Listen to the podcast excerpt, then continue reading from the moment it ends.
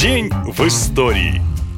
9 сентября 1828 года в Тульской области родился Лев Толстой. Наверное, самый известный русский писатель после Александра Пушкина. В школьных учебниках Толстой – седой дед с длинной бородой в крестьянской рубахе. Но Лев Николаевич в свое время был настоящей звездой тусовок, как бы сейчас сказали. Его молодость прошла в Петербурге, где будущий великий писатель обошел все бордели сутками время играл в карты и безбожно пил. Учился гений через пень-колоду, и один из преподавателей говорил о нем так «и не хочет, и не может». В 34 года Толстой решил жениться на своей избраннице Софии. Первым делом супруг дал ей прочесть свои дневники, в которых в подробностях описывал многочисленные сексуальные связи с разными женщинами. Несчастная запомнила их содержание на всю жизнь, и это, говорят, говорят, сломала ей психику. Кстати, после первой ночи с женой в Ясной Поляне Лев Толстой написал в дневнике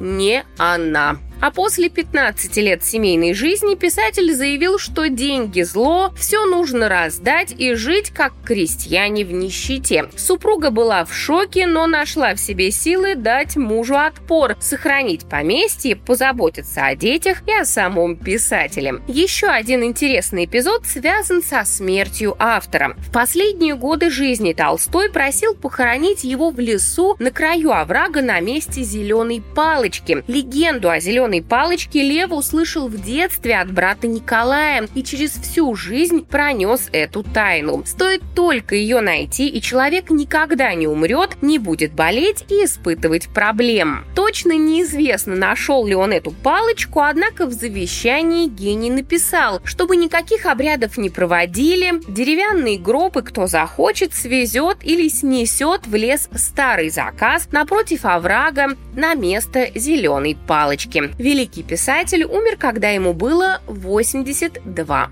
года. И 9 сентября стало важной датой в истории авиации. В 1913 году в небе над Киевом военный летчик Петр Николаевич Нестеров положил начало высшему пилотажу. Он первым в мире выполнил замкнутую кривую в вертикальной плоскости. Эта фигура получила название петля Нестерова или мертвая петля. Слово «мертвая» тут не просто так. До него почти все, кто решался исполнить такое, заканчивали плохо воздуха, из-за чего всякие виражи, петли и крены были вообще под запретом. Однако Петр Николаевич 9 сентября рискнул и взмыл в небо. За ним следили десятки журналистов, и когда летчик приземлился, они объявили, что Нестерову удалось побороть саму смерть, и теперь мертвая петля должна считаться живой. Петр Нестеров прожил яркую, но, к сожалению, короткую жизнь, всего 27 лет. В годы Первой мировой он первым в истории пошел на таран противника в небе и поэтому погиб. На этом все. Больше необычной истории в следующем выпуске. Пока.